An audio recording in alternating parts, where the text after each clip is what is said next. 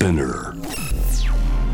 時代を切り開くイノベーター創造的思考未来へのビジョン人間の拡張こだわりの追求革新的なクリエーションその道の先へ。Love to Innovation なんかいい雰囲気のね部屋に。素敵なお部屋にいざなっていただきまして、はい。ありがとうございます前デジタル担当大臣で衆議院議員の牧島かれんさんでございます。よろしくお願いします、お願いとっても楽しみに今日この場所に来ました。いやー皆さんお世話になります。これ同い年なんですよね。はい。同世代を生きてきた。そうなんですよね。同世代生きてもなんでしょうね。こういう時にちゃんとあのジャケット着る人もいればジャージで来ちゃう人もいるんですけどね。かっこいいです。今日も決まってます。はいありがとうございます。はい。はい、えーまずここのね XR スタジオですけども、あいいですね。ねさっきとまたガラッと雰囲気が変わって、うん。一瞬の出来事ではありましたが立体感があるのとふわふわしたこう宇宙スペースっぽいところが魅力だなと思いながら見ています。ミントっぽいグリーンですよ。うん、なん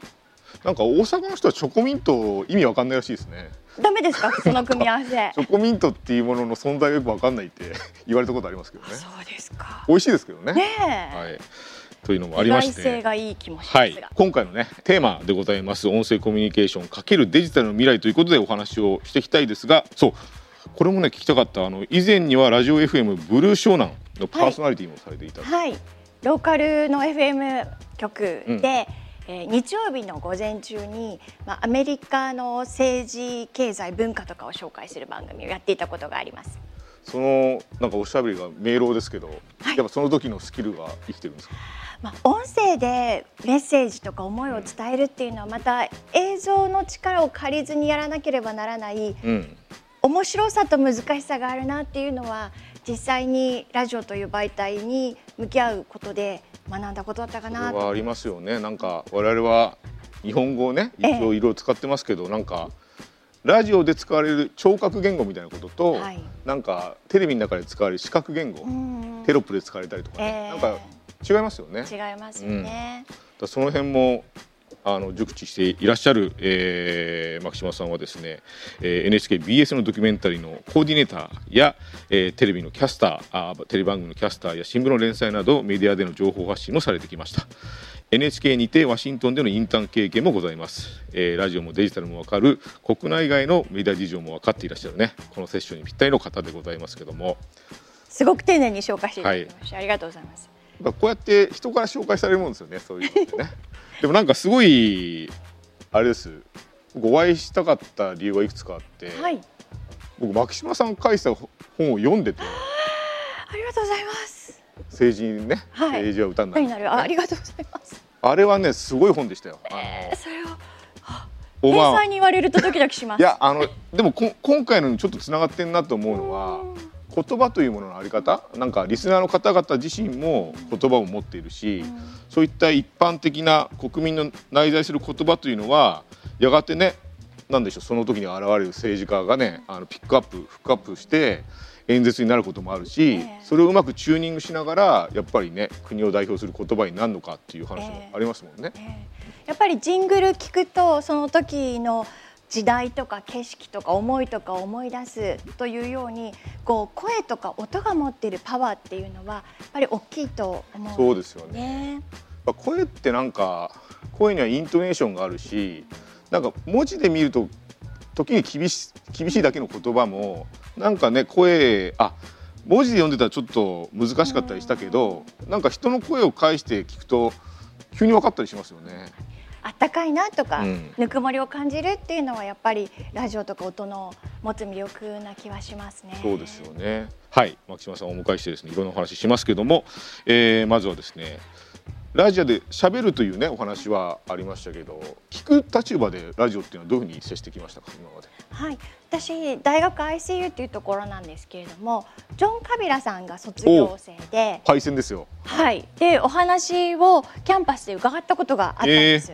でその時にいろんな媒体でいろんなお仕事されてたんだけれどもある方に「You have the radio voice」って言われたっていうんです。うんうんであそうなのかって言われて気づいてでラジオとか声を使ったお仕事の幅がどんどん広がったってその声によってその方のキャラクターっていうものを私たちは掴んでるんだなっていうのをあのカビラさんの講演で気づかされたのはよく覚えてます。なのでそういう意味ではあの JWAVE こう先ほどもリスナーの皆さんが、とても新しいことに前向きで挑戦されてるあのすごく刺激的なチャンネルだなと思います。あありがとうございますそうですよね。カビラさんはなんか いいんですとかね。なんていうんですか。ごご兄弟いますけど、えー、なんかブレがないっていうかね、えー、あのそこにあるあとご自身のアイデンティティとかもね明るみにしながら。なんかラジオってなんかあれですよね。鎧が取れるっていうか、えー、なんかやっぱり声ってやっぱり心の声ってなんか近いような気がして。なんか伝えやすいんですよねリアクションとか、ね、そうですね。声の方がストレートに思いが伝わっていくのかもしれないです、ね、そうですよね。なんかそう思いますね。放送を介する声というのはね、うん、なんかラジオ向きですもんねあの人ね、うん、パキッとしてますよね。すごく納得しました。牧島さんもやっぱ声が通って。ありがとうございます。今なんかウェブは3.0らしいんですよ。はい。国会は今バージョンいくつなんですか？おっと。それは そういう話よく聞かれますね多分ね。質問ですね。うん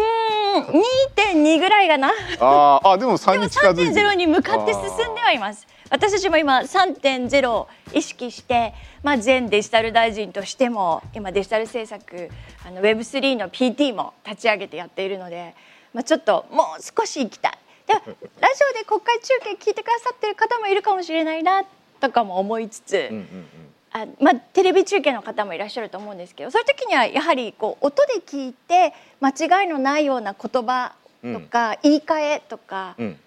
やらなくちゃなっていうのは思ってますね。そうですよね。まあとあの先ほどのねあの j 部の試みあの皆様のあの各局のね試みがありましたけど、はい、聞いてる側の内在する気持ちみたいなもののね可視化や接続やっていうのはそれはもうラジオだけの話じゃなくてコミュニケーション全般の話かもしれないですけどね。はい。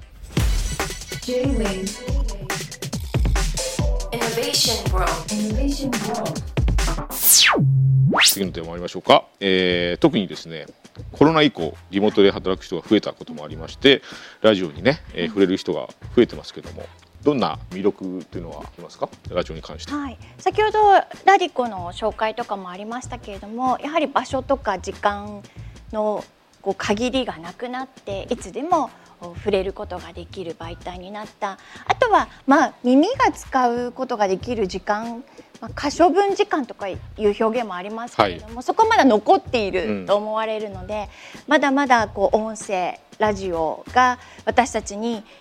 安らぎの時間だったりリラックスの時間だったりまた学びの時間もくれるのかなっていうふうに思います。そうですよね。なんかそ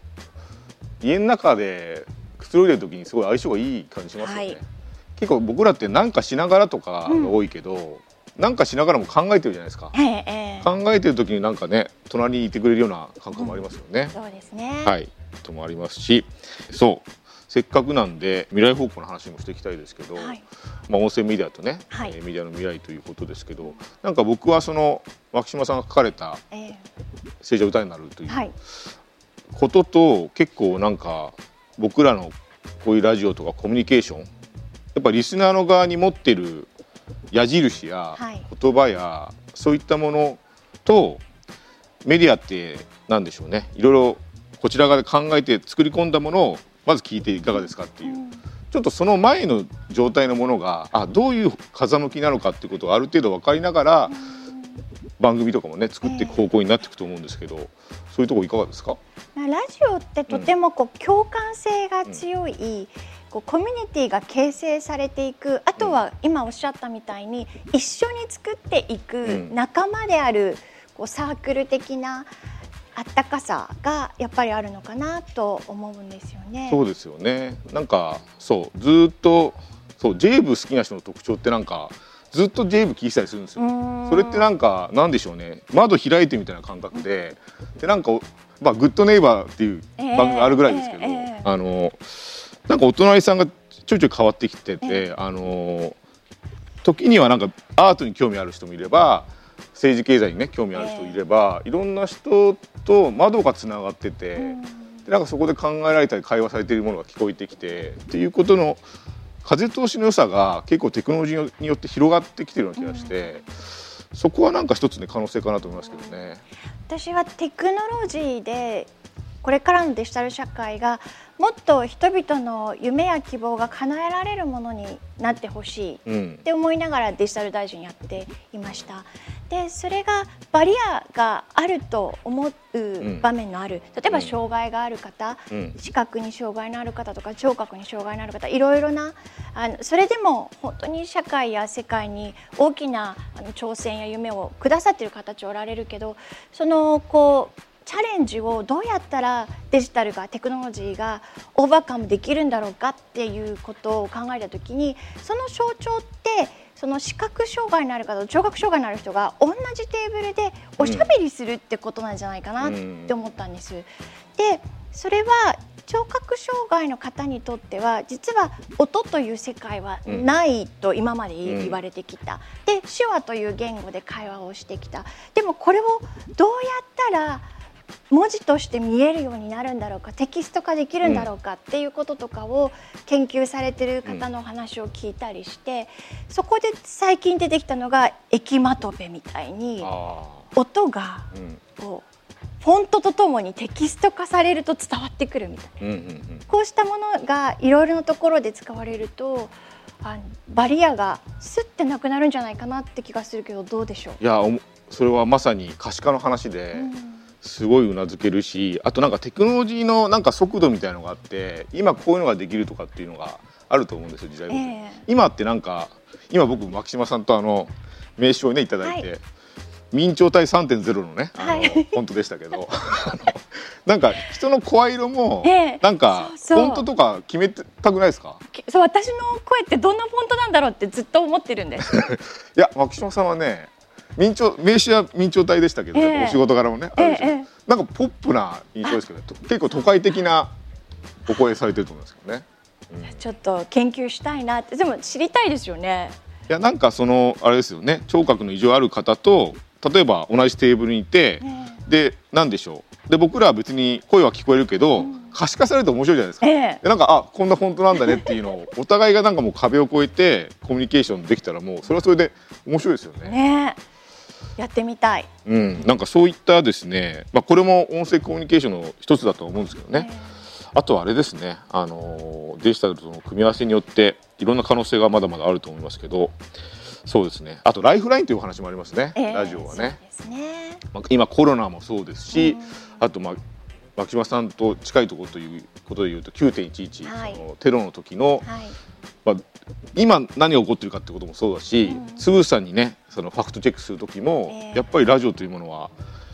生きてると思いますけどね。えー、やっぱり寄り添うツールとして人々の安心をそのラジオを通じて届けるっていうこともできるし必要な情報を的確に正確に伝えるという意味でも、まあ、コミュニティラジオ特にその可能性潜在力必要性っていうのはずっとこう東日本大震災の時から語られてきたのかなと思います。そうですよねなんか僕はテクノロジーでできることを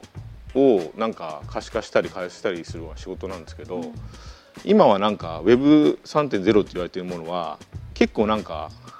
お金的なものとの相性がすごいいいんですよ。えー、でなんか一般的なお金っていうとやっぱりちょっと日本人だとちょっと引いちゃうっていうか、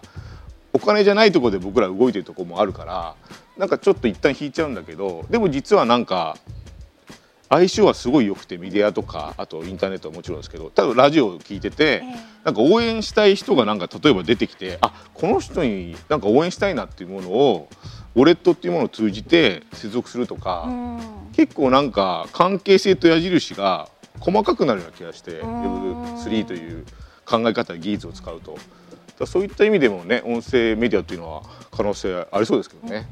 すごくパーソナライズされていく自分だけのラジオみたいなものもいろいろできてくるのかなっていう気もしますし、まあ、NFT とかとの相性も、うん、コミュニティ作りっていうところでもあるのかなと思うんですけど、まあ、今日は私のお誕生日ですとかって言ってパーソナリティの方が一言おめでとうって番組の冒頭言ってくれるその音声を NFT にするとかあいいですよね。どうでしょうね。いやそういうなんかつぶさのとっさの一言とかそのままだともう流れゆくものだと、うん、なんかねあのいいと思うんですけどね。あのあ NFT 作られてましたね自民党の方が、ね、はい。あれは動き早かったですよね。はい NFT2.3 ぐらいの ところで頑張って3.0に向かって動いてるところ最近なんかあれですよね。テクノロジーとか投資とかに結構明るいですよね。はい。政治もね。えもう本当に規制いっぱい作っていくというよりはイノベーションが起きるように環境を整える、余計なことはしないっていう考え方もだいぶ私たちの中で意識づけられてきてるなっていう気はします。そうですよね。はい。という中で、えー、明確にですねまあ、デジタルコンテンツの未来みたいな話もね、はい、してきてますけどもなんかそうですね。僕はあの本当に牧島さんはもう政治の当事者だから一なんかあの開発とかあの技術を広げようと思っている人間からすると、まあ、陳情じゃないですけど、はい、あの